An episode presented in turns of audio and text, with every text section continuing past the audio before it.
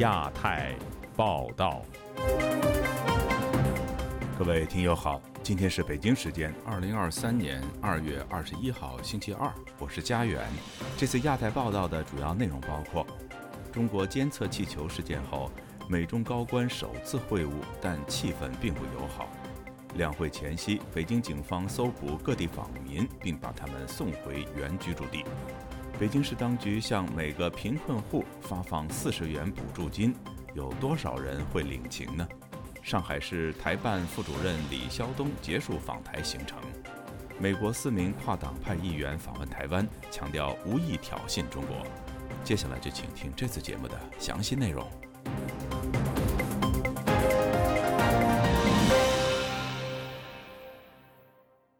中国监测气球事件后，美中外交高层在德国慕尼黑举行的安全会议期间进行了场边会谈，但会后透露的信息显示，会面气氛并不友好，双方在气球事件和俄乌战争问题的立场上互不示弱。以下是记者陈子飞的报道。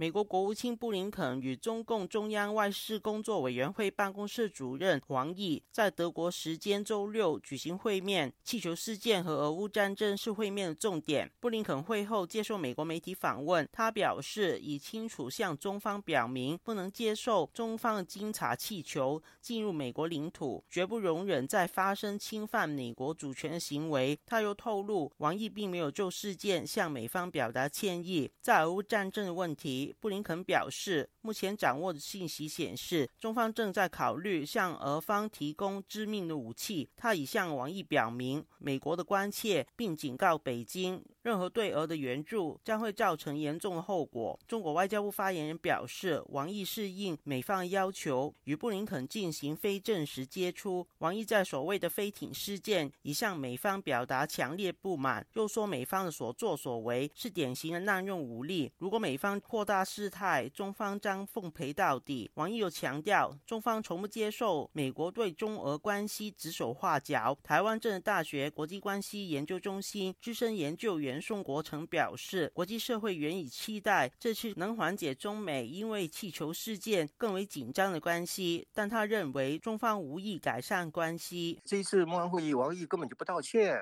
王毅这个说法完全就是一种诡辩、狡辩、强词夺理，恢复。他过去那种战狼蛮横无理的一种姿态啊，死要面子的外交，会让这个已经因为间谍气球而交恶的这个美中关系啊，更加的恶化了，火上加油。中国已经认为就是美中之间终须一战嘛，显示说美中关系未来的发展是极不乐观。他表示，布林肯的表态等同向中方发出最后的警告，又认为如果中方不做理会，美方应该要调整对华政策。但新加坡国立大学政治系副教授庄家莹表示，这次会面重点应该放在双方还想透过对话避免误判。双方他还有意愿对话，可能比较关键，因为他双方的关系是好是坏，主要就是能够避免一些误判和一些错误的理解。所以有意愿对话，即便是有一定的紧张。有对话总是好事。中国独立政治学者吴强表示，他从黄毅此行披露的消息，认为中方想要联欧抗美的计划已经失败。王毅这次欧洲的访问是带着来自最高层的联欧抗美的一个意味在里头，但是乌克兰战争之后，中国是对整个 Global West 最大的威胁。王毅无视忽略了，是以中国为问题为中心在讨论，仍然是一个相当强硬的一个态度，没有做出任何的灵活的调整。相信他的这个联欧抗美的外交是失败的。另外，对于美国媒体引说五角大楼的高层官员消息，指中国国家主席习近平可能对中国间谍气球飞越美国并不知情，显示习近平不相信他的军队。吴强表示，有关气球事件细节是茶杯里的风波，相信中国疫情后需要改善与美国的关系，在三月两会后，外交政策有机会调调整，中美关系才可能缓和。就亚洲电台记者陈子飞报道。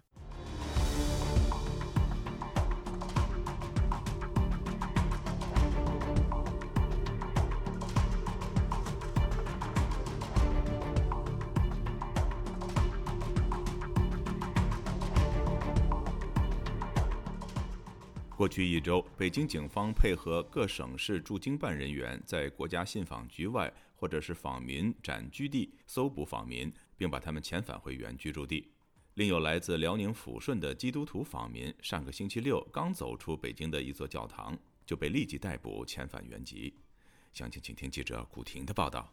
有众多访民居住的北京房山区岩村镇，上周就有大批访民被警察抓到后移交驻京办。辽宁访民张先生本周日晚告诉自由亚洲电台：“现在都在拦截堵截，尤尤其是房山区岩村镇大东村，十六号就抓走了不老少，还有黑龙江鸡西的好数额也给抓到那个派出所了，都给交给那个驻京办，也遣送原籍呗。”现在说北京警察呢也在配合地方呢在抓捕访民嘛。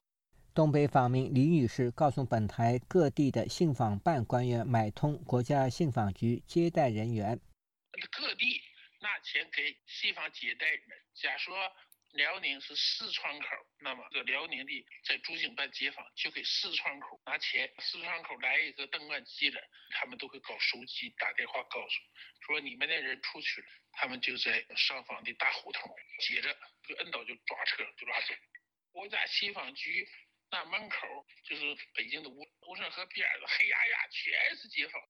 辽宁抚顺基督徒访民朱桂琴上周六再到北京上访期间，他刚离开北京冈瓦市教堂就被等候的接访人员带走。他周日晚告诉本台，已经被带到抚顺市抚城区人民医院遭到软禁。现在两会了，这要开了，我寻上北京去一趟。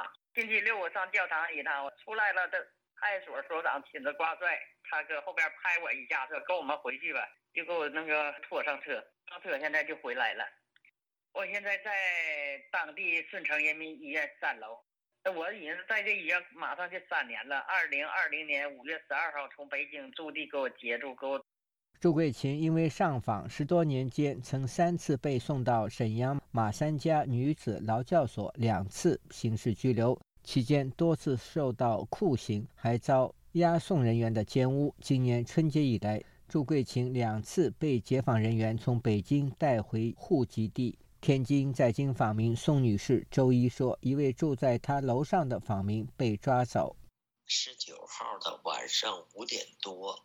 辽宁沈阳大东的姓刘叫刘啥我不知道啊，给抓走了。现在南京也是满地找人，吉林的上楼上没抓着，呃，对，到楼上找一个叫董丽的没找到，然后把吉林的周丽红给抓走了，有四五天了吧？北京大搜查时候，可至少收集两三个方面。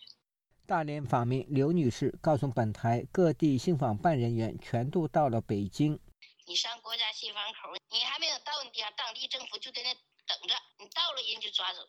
他们搞卫星监控上访人的手机，只要你买车票，那手机里都有他们公安搞的记号，就说你是上访。这边这边在北京火车站出口等着，还有一帮在国家信访局门口等着。还有一伙在天安门东门、南门、西门四个门。自由亚洲电台记者古婷报道：持续数年的极端防疫措施，让中国不少老百姓，尤其是底层民众怨声载道。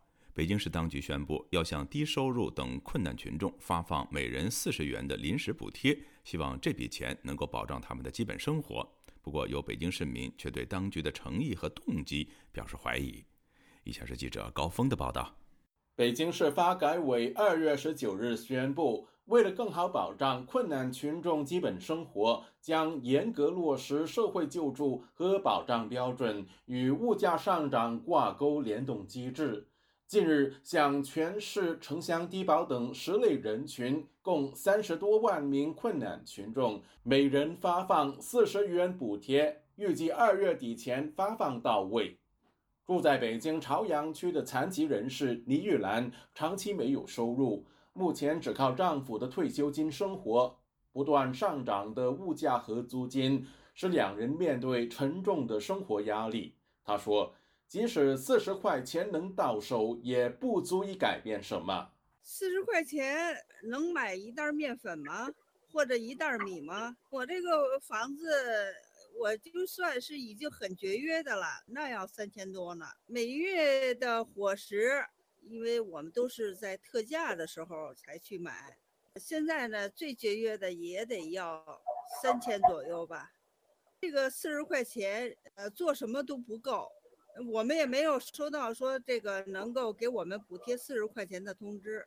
疫情爆发以来，动态清零政策让不少中国人怨声载道，底层民众的生计大受影响。在这段期间，中国仍持续向非洲第三世界国家提供经济支援。说不过去，这几年来我们那个一直都是在这个贫困中度过的。我麻木啊。我我就是非常羡慕那些非洲人，啊，他们能拿到那么多的救济金，而我们确实没有，啊，我们连饭都吃不上。网民对于有望收到四十块钱补贴议论纷纷，有人说世界第二大经济体的首都只给民众补贴四十元，朝阳区的乞丐一天也不止讨这点钱吧。悉尼科技大学中国学副教授冯崇义则相信，北京当局的举措与去年的白纸运动以及近期个人医保福利被削减触发的抗议浪潮有关。他讲是表示他的善意，表现他关怀老百姓的利益但是他采取这种方式花这么少的钱，达不到他的目的，在感受上是一个一个侮辱性的。但是你穷人拿这四十块钱拿给他手上干什么？一顿饭都是不饱。冯崇义形容说：“目前北京当局根本不具备能力以真金白银救济几十万穷人，因为财政困难很大，因为他在担心社会不稳定，就特别是要养那么多这个维稳人员、公务员、政府干部，那个开支他也削减不下来。北京当局的纾困措施主要针对本地人，在北京生活打工的外地人将无法受惠。”自由亚洲电台记者高峰香港报道：中国的反电信诈骗法去年十二月一日实施，严格审查前往柬埔寨、缅甸以及泰国等八个国家的中国居民。有知情人士告诉本台，只要在网上预订出国机票，在飞机起飞前一天，派出所警察就会找你盘问出境的理由、目的地，以及要求提供个人出国相关资料。以下是记者古婷的报道。去年十二月一日起，中国正式实施反电信诈骗法。两个月来，知情人士告诉本台，中国出入境部门把审核出境者的工作交给了地方派出所。不久前离开中国的旅客苏女士，周日晚间告诉本台，近期当地派出所对出境者严加盘查。她说，一位友人上周接到派出所警察的电话。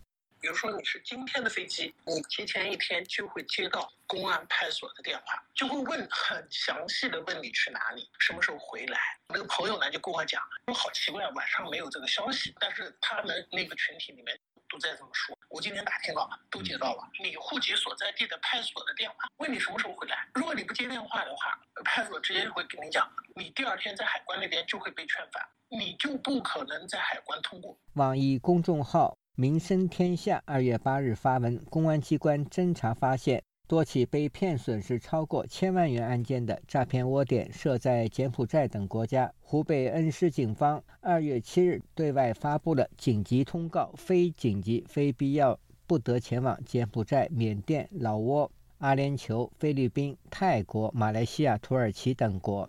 警方强调，如确有紧急情况，因公务、就学等需要前往上述国家的，应至少提前三日向户籍所在村及派出所同步报备，并提供公派出差文件、营业执照、房产证明。或租房合同、有效劳务合同等相应的证明材料，经审核批准后，方可前往上述国家。对此，湖北网民张先生对本台说：“全国各地的警方都在执行公安部的相关规定，严查民众的出境原因。就你买机票的话，你的航空公司的信息就被送给派出所了。”湖北网民吕先生说：“有未接到派出所电话的旅客，事先已经取得了无犯罪记录证明。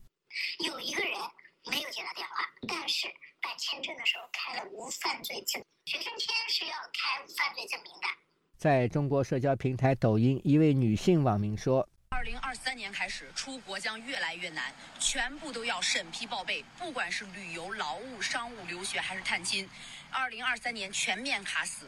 反电信网络诈骗法是从十二月一日开始执行，我跟大家念一下，这是官方发出来的规定。”所以，我大胆预测，接下来相关管理部门很有可能会让社区街道所在地统计居民护照持有与否，甚至上交，也就是前面的条规里面提到的证件集中统一管理。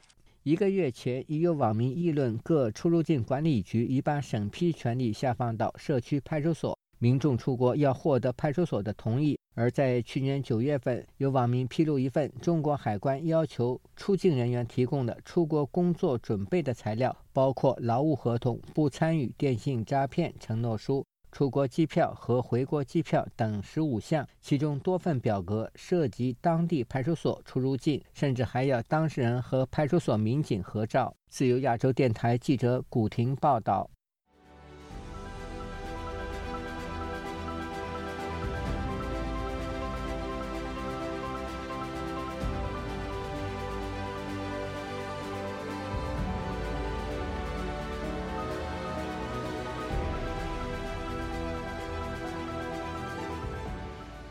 上海市台办副主任李肖东十八号率团访台，这是新冠疫情发生三年多以来首个获准访台的中国官方访问团。台北市长蒋万安在访问团二十号离台前会见了访问团，但拒绝开放媒体进入会场采访，此举遭到绿营议员的批评。以下是本台记者夏小华发自台北的报道。上海市台办副主任李肖东成为疫情三年第一个中国官方访团，在机场遭到统派欢迎，独派抗议。台北市政府拒绝公开上海团的行程。十九号台北花灯闭幕，李肖东前往看花灯。媒体发现台北市长蒋万安并没有陪同。蒋万安直到第三天李肖东离台之前，才在台北市政府会见李肖东。两个人只会面三十分钟，蒋万安提前离开，拒绝受访，也拒绝开放媒体进入会场采访。会后，李肖东见大批媒体堵在门外，微笑短暂回应提问。呃，非常好，谢谢啊，你们很辛苦，谢谢。呃，这两天给大家添很多麻烦，谢谢。会不会觉得市长刻意避开，没有跟你一起来参观是？哦，这个听是听台北市政府的，谢谢啊，谢谢。目前有觉得两岸春暖花开了吗？我们是，我们是期待了，因为。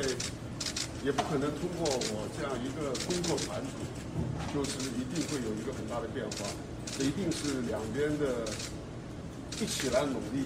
我们期待，谢谢。会后，北市府只有由副秘书长王秋东出面转述内容。被问到蒋万安一开始没有亲自迎接，会议过了半小时提前离席，王秋东只表示都是按照应该有的这个来宾的规格来接待。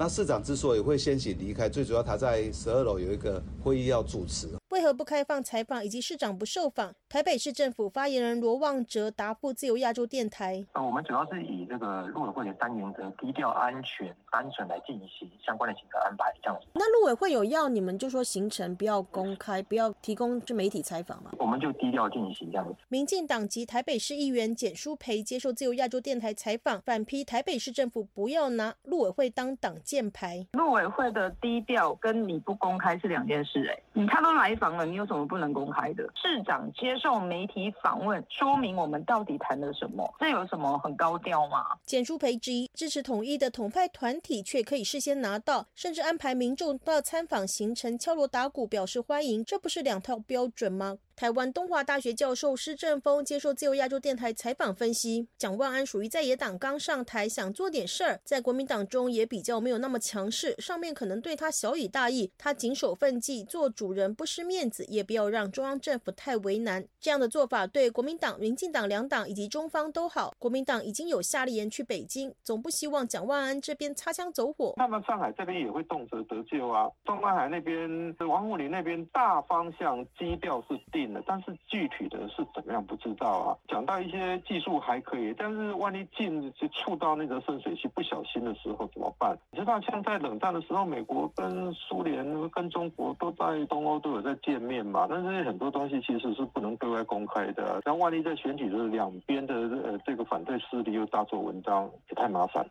自由亚洲电台记者谢小花台北报道。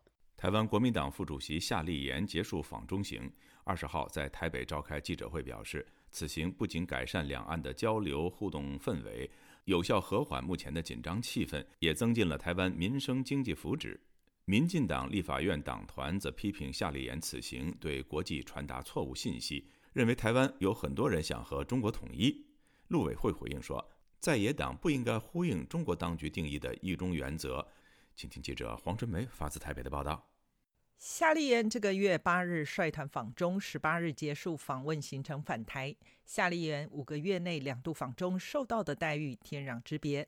上次只与中国国务院国台办副主任陈元峰见面，这一次中共政治局常委王沪宁在人民大会堂接见夏立言。他说，这凸显大陆官方对台湾和两岸关系的重视。日本退将小野田志在一场演讲中提到，在中国统一战略中，动用武力是最后手段。现阶段以加强统战渗透为主。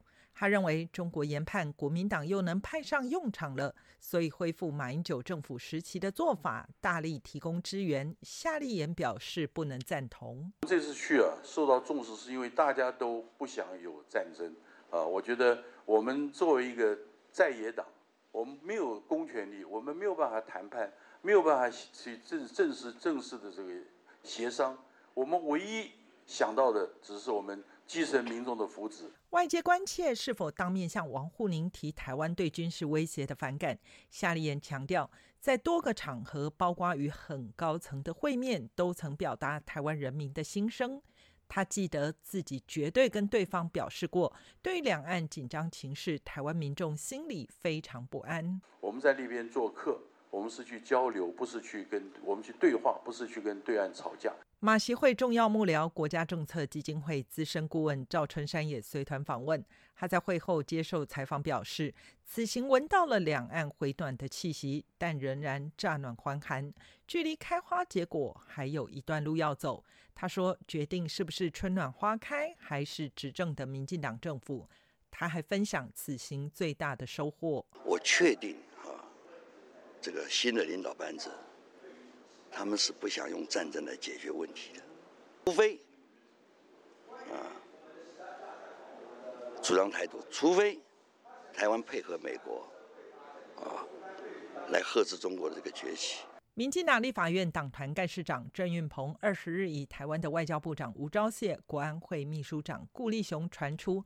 本周将访美与白宫官员会谈做对比，指出夏立言在中国进行国共的政党交流，互通款曲。他们坚持在政党之间的交流，这个会给现在包含美国、包含其他信任台湾的国家带来错误的讯息。哦，认为哦，好像台湾的国民党或者台湾很多人都只希望跟中国统一。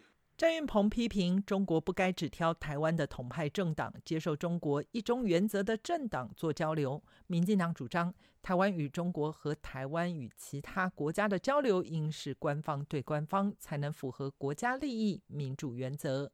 自由亚洲电台记者黄春梅台北报道。美国国会众议员卡纳等四名跨党派国会议员访台，二十号与台湾立法院院长尤锡坤见面时指出。访台符合美国总统拜登的政策，无意挑衅中国，并致力于台海和平。他们还透露将与台积电创办人张忠谋会面。尤锡坤则强调，台湾从未被中华人民共和国统治过，台湾也绝非中国的一部分。请听记者夏小华的报道。王毅在欧洲慕尼黑安全会议上称，台湾一直都是中国的一部分，台湾从来就不是独立国家，以后也不会是。台湾立法院长游锡坤二十号接见美国民主党及中国特别委员会成员卡纳访团的时候，借机批评了王毅的言论：中国罔顾历史事实，对外妄称拥有台湾主权，军机军舰日日侵逼，气欲并吞台湾。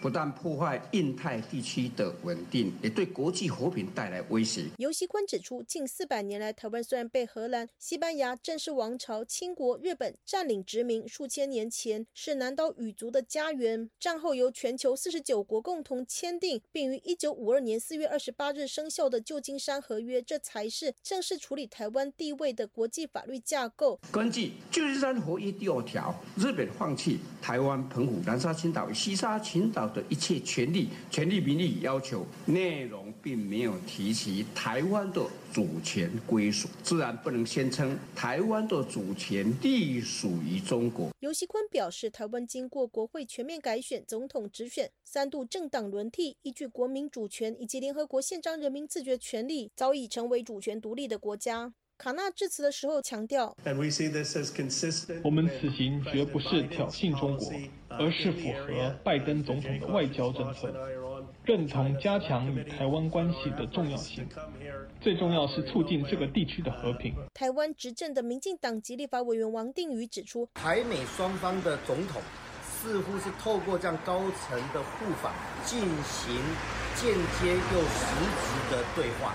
日本、美国到菲律宾。”你就会发现有一个重中之重，叫做台湾在那里，它并不是缺了一角，它应该是一个隐藏版最重要的议题，也是最重要的盟友。台湾国防安全研究院国家安全研究所助理研究员钟志东接受自由亚洲电台采访指出，新成立的这个中国小组到台湾来访问啊，再次强调啊，美国对台海和平稳定的一个重要性的一个关心，也显示台海问题啊，未来将会是中国小组里。面关心的一个重点。加州戏骨出身的卡纳提到，访团已经与台积电创办人张忠谋会面，加强台美经贸政治合作。钟志东指出，特别在重要的高科技武器上，美国希望寻求美国制造的独立自主高阶芯片业，希望在美国也打造一条龙的上中下游产业链。台湾政治大学名誉教授丁树范提到，中共跟西方闹得很僵，王毅到慕尼黑是求欧洲和中国改善关系。中国担心一个中国被掏空化，对佩洛西访台过度反应。尤锡坤是主要是打王毅来，什么台湾自古以来是中国，这个我觉得是屁话神话，对我来讲。那么当然，尤锡坤作为议长，当然也要来澄清这个问题嘛，就是反驳王毅的或者中国共产党的说法嘛。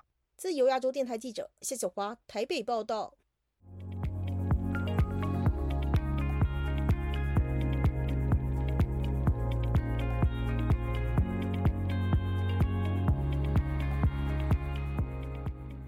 听众朋友，接下来我们再关注几条其他方面的消息。俄罗斯卫星通讯社本周一引述俄罗斯总统普京的新闻秘书佩斯科夫对外证实，中共中央外事工作委员会办公室主任王毅即将到访莫斯科，克里姆林宫不排除王毅与普京会面的可能。佩斯科夫还表示，俄中关系具有多层面性和结盟的特性，双方的议程很明显，而且非常广泛。因此有很多可谈的事情，但克里姆林宫方面没有说明王毅访俄的具体日期。同一天，美国总统拜登突然到访乌克兰首都基辅，并与乌克兰总统泽连斯基会面。拜登向泽连斯基重申了美国坚定支持乌克兰的立场。他说：“当普京在将近一年前发动入侵时，他以为乌克兰很弱小，而且西方处于分裂状态。”他以为能够比我们坚持得更久，但是他大错特错了。泽连斯基则表示，拜登的到访是支持所有乌克兰人民的极其重要的标志。朝鲜继上周六发射一枚火星十五型洲际弹道导弹，引发美日韩一致谴责后，北京方面没有就此置评。星期一，朝鲜再次从位于平安南道素川一带向东部海域发射了两枚短程弹道导弹。朝鲜的主要盟国中国也终于就此作出回应。外交部发言人汪文斌在当天举行的例行记者会上表示，中方关注朝鲜半岛的局势发展，注意到朝方发布的消息，以及近期有关方面多次在该地区举行军演、加强军事合作等情况。汪文斌表示，中方在半岛问题上的立场没有改变，希望各方坚持政治解决方向，通过有益的对话，均衡解决各方的关切。各位听众，这次的亚太报道播送完了，谢谢收听，再会。